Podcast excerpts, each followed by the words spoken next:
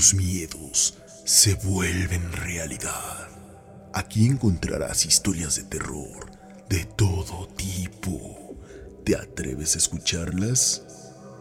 Un joven entusiasta que estudia y se prepara para tener una exitosa vida, el destino le da una sorpresa desagradable. ¿Te ha pasado eso a ti? Esta es la historia creepy de hoy.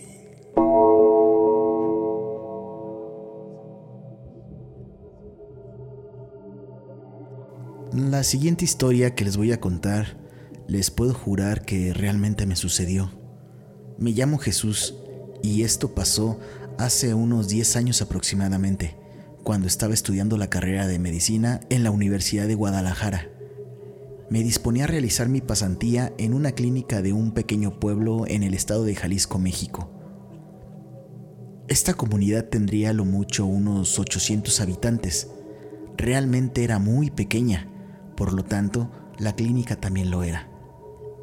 Además de ser la única en esa zona, así que también brindábamos asistencia médica a otras rancherías aledañas.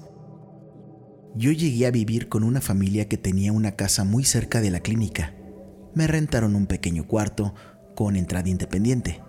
Era un lugar sencillo y humilde, pero casi nunca estaba ahí, pues el trabajo en la clínica consumía la mayor parte de mi tiempo. Aún así, hice una muy buena amistad con esta familia, en especial con uno de sus hijos, que era como de mi edad, y durante mis días libres a veces me invitaba a tomar algunas cervezas y charlábamos de muchas cosas. Era un chico realmente agradable. Fue así como comencé a trabajar en la clínica, dando asistencia médica básica por las mañanas. Era algo pesado, pues éramos muy pocas personas atendiendo, solo dos médicos, dos enfermeras y dos pasantes, repartidos en dos turnos. Entre los seis nos dividimos para hacer todas las labores médicas, administrativas e incluso de limpieza. A los dos meses de estar en ese lugar, me cambiaron al turno nocturno.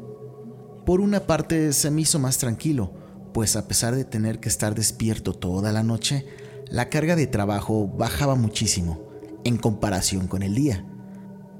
A veces llegaba una persona con algún malestar, un piquete de alacrán o araña, un hueso roto, a lo mucho un parto de emergencia.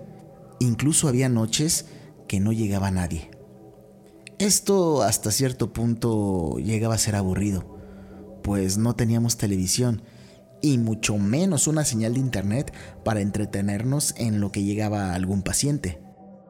Con lo único que contábamos era con una noche oscura, estrellada y silenciosa.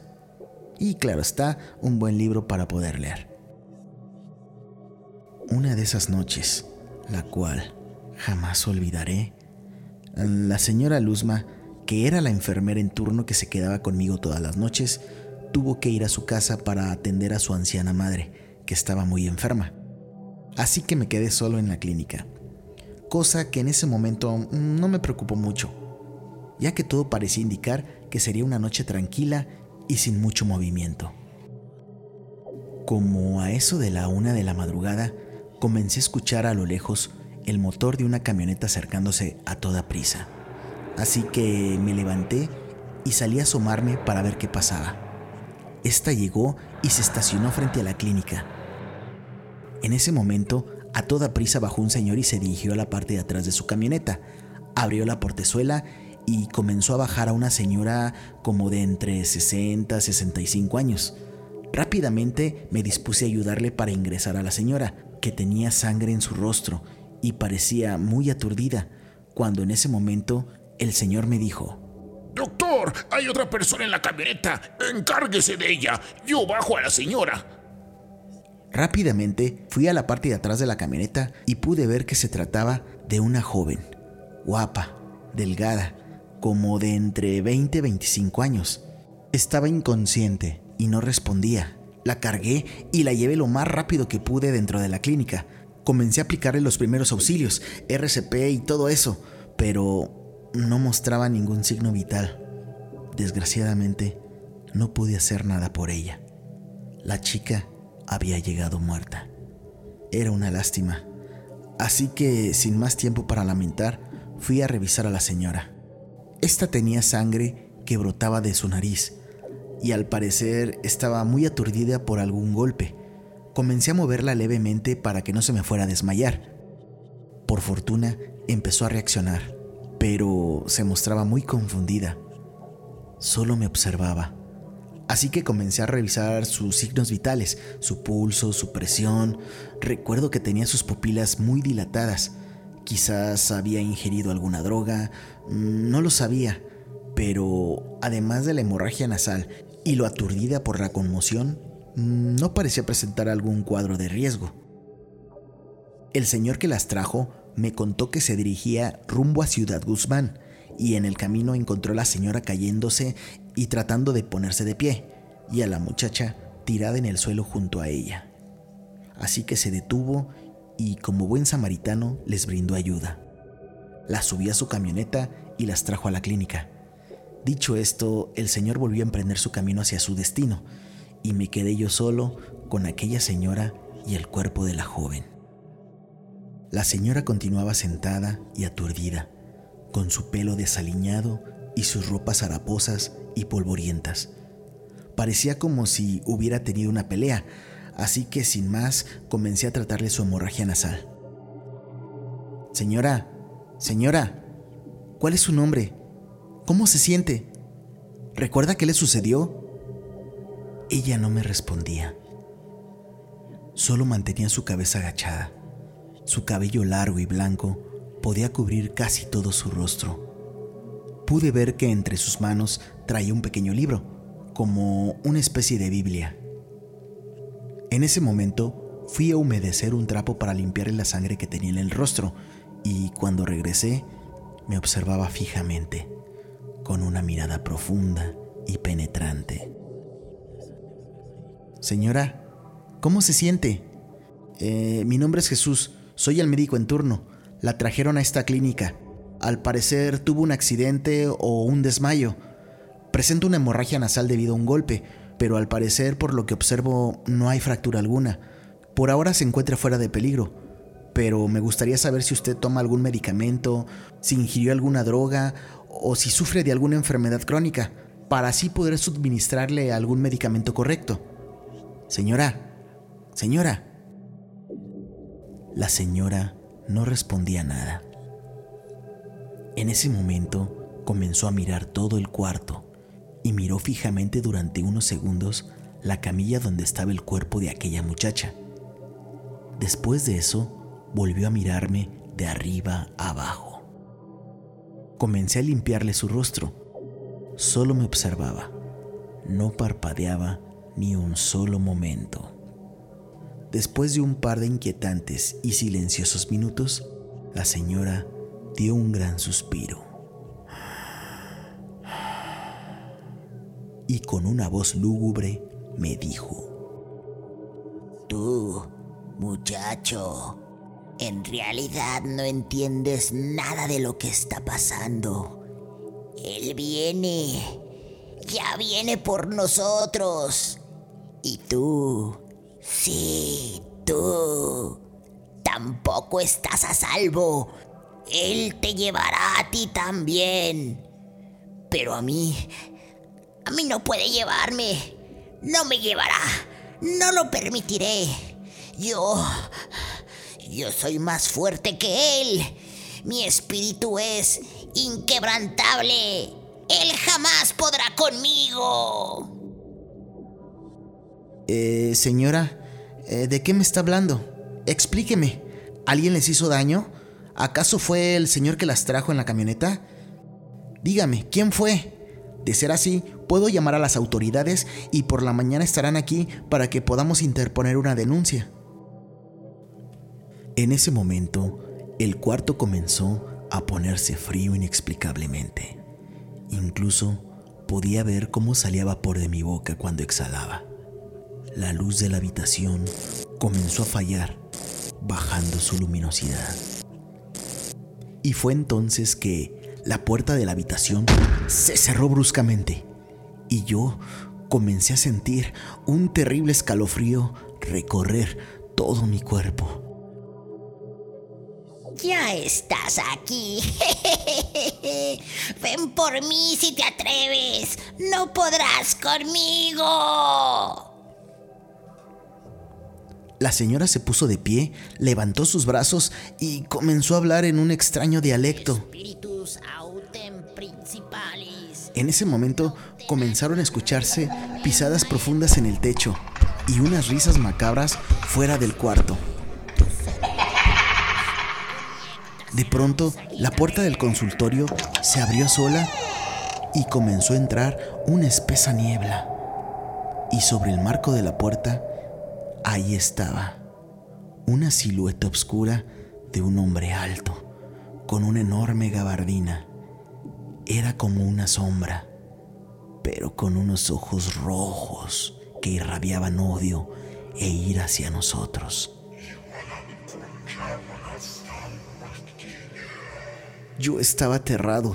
Me levanté para tratar de cerrar la puerta y de repente sentí una mano fría sobre mi hombro. Volteé y era la chica muerta, de pie, mirándome fijamente y con un semblante macabro.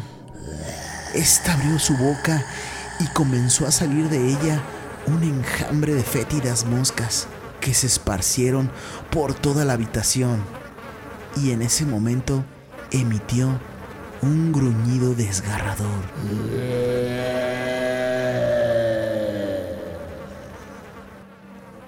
Yo estaba en shock, lleno de pánico. En ese instante me tomó con una fuerza increíble y me lanzó hacia el escritorio que teníamos en el consultorio. Se abalanzó hacia la señora y la comenzó a ahorcar, mientras ésta gritaba de dolor y asfixia. Ambas forcejeaban luchando, mientras la señora seguía recitando sus extrañas frases. Entre tanto, la silueta oscura de aquel hombre comenzaba a esbozar una sonrisa de satisfacción a medida que la vida de la señora se iba extinguiendo.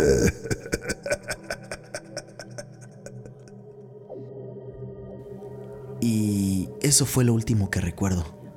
Al parecer, me desmayé del terror que sentí al ver esa situación. Al día siguiente, eh, desperté en el cuarto donde me estaba quedando. Creí que todo había sido una terrible pesadilla. Aún temblaba y seguía sintiendo esa sensación de pánico y adrenalina recorrer todo mi cuerpo. Después de que me tranquilicé, mi amigo, el chico de la familia con la que me quedaba, me contó que esa noche algunos de los vecinos, entre ellos su padre, comenzaron a escuchar muchos gritos y ruidos extraños dentro de la clínica y con escopeta en mano fueron a revisar el lugar.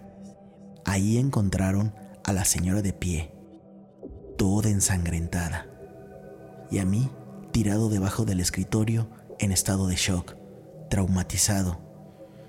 Mi amigo me dijo que los vecinos reconocieron a la señora.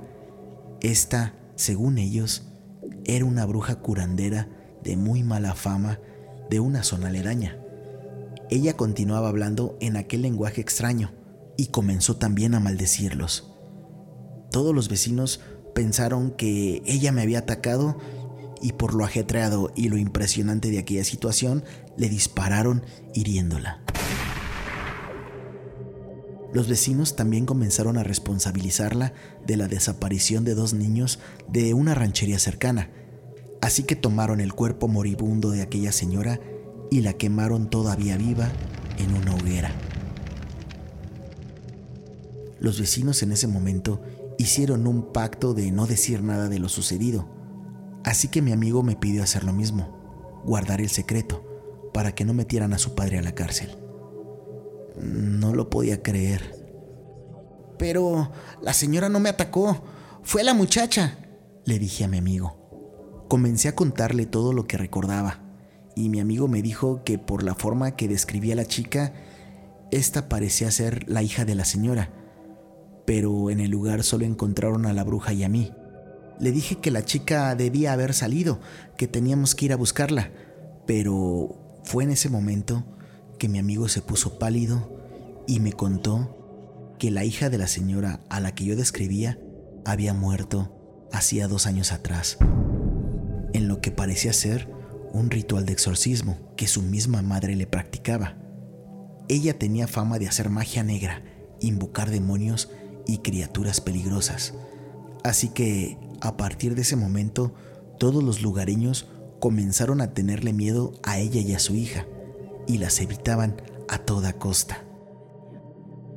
Como podrán imaginarse, a partir de ese momento tomé mis cosas y salí de esa comunidad lo más rápido que pude, y nunca regresé. Todavía, casi 10 años después, hasta el día de hoy, sigo traumatizado por aquella situación. De la nada vienen imágenes a mi mente y vuelvo a revivir esa noche. A partir de esa experiencia, nunca quise volver a ejercer la medicina. Hoy me gano la vida manejando un taxi. Llevo años tomando terapia, pero creo que no me funciona. No puedo hacer amigos ni tener una pareja estable por lo mismo. Y hasta el día de hoy, todas las noches, sigo teniendo esa pesadilla en la que escucho la voz de aquella señora diciéndome. Ya viene por nosotros. Y tú tampoco estás a salvo. Él también te llevará.